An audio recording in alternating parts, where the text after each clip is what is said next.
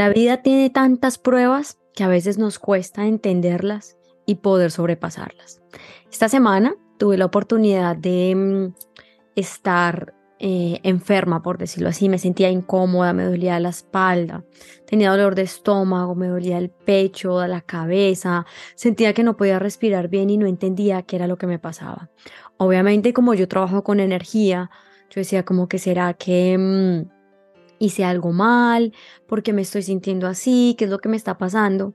Y sumado a eso, pues llega la crianza de dos niños, que obviamente es muy retador, y más encima de todo esto que yo estaba sintiendo en mi cuerpo, de no poder dormir bien, de levantarme por las noches, tener un poco de pesadillas, no estaba bien con mi esposo, estábamos peleando mucho. Entonces, como que hay momentos en la vida en los que uno no sabe qué hacer con tanta información que le llega y uno en cuestión de segundos puede entrar en un estado de confusión y uno puede decir, mm, ¿será que son las trampas de la vida? ¿Será que la vida nos pone en el camino?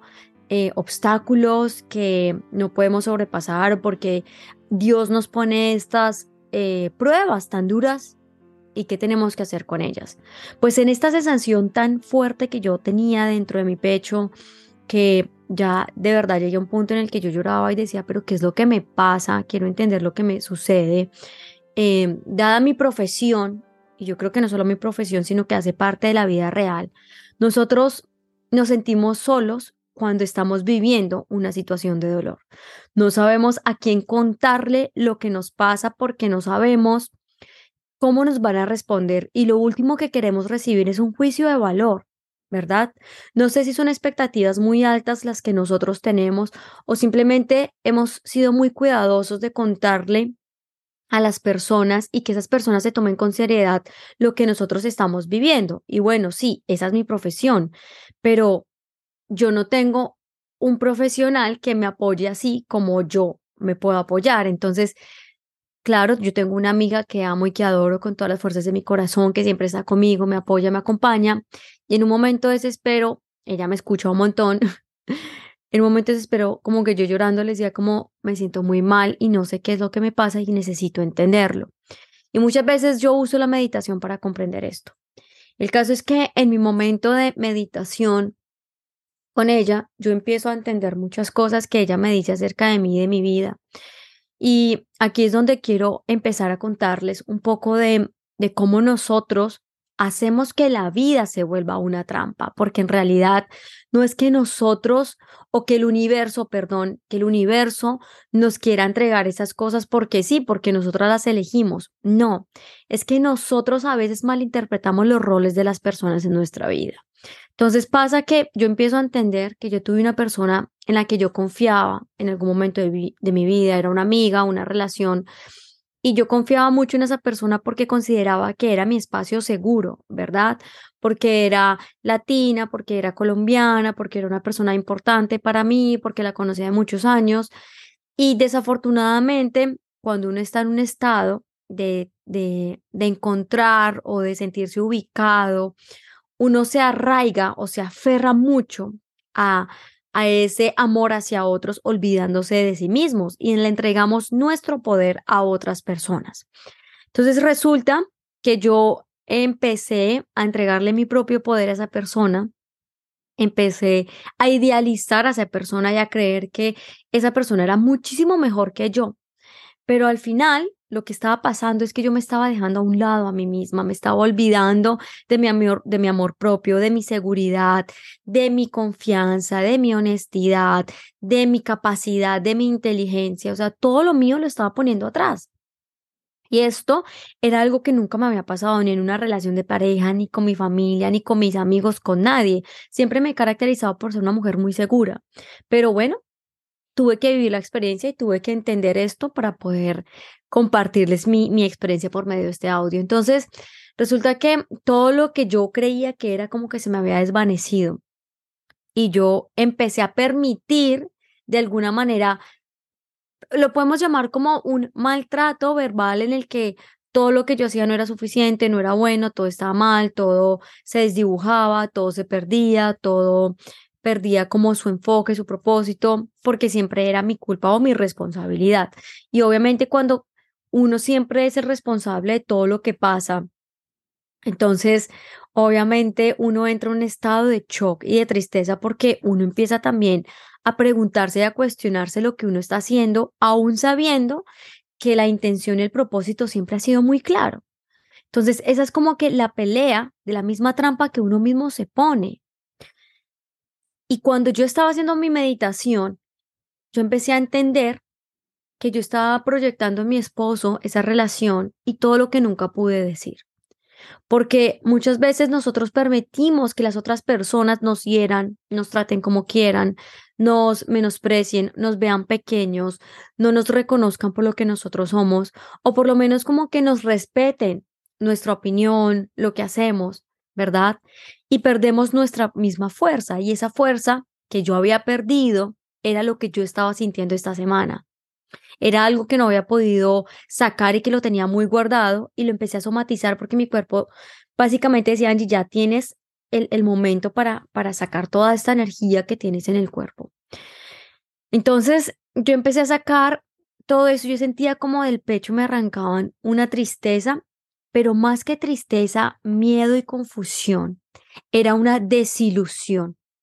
Era una desilusión porque yo pensaba que esa persona había sido una maligna, una trampa para mi vida, había sido lo peor que yo había tenido en mi vida, pero en realidad simplemente llegó a mi vida para recordarme toda la fuerza que habita dentro de mí, todas las capacidades, entender mis propias capacidades, aceptarme desde mis vulnerabilidades y reconocerme como la persona que soy. Y ayudó a que yo fortaleciera mi amor propio, porque tuve que tener las agallas para decir no más a esto, tuve que alejarme para poder entender y soltar absolutamente todo lo que estaba alrededor de este maltrato para nunca en la vida volverlo a permitir y transformar ese esa desilusión en amor y entendimiento.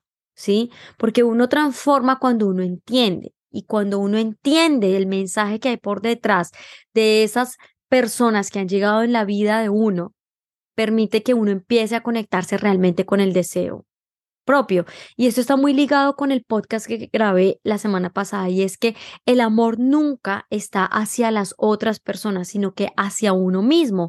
Entre más tú te conoces, entre más tú te amas, Tú lo único que haces es compartir esa vida con los demás por medio de tu alegría, ¿verdad? Entonces, toda esta experiencia y todos estos dolores en el cuerpo es para decirles varias cosas. La primera es que definitivamente el cuerpo habla.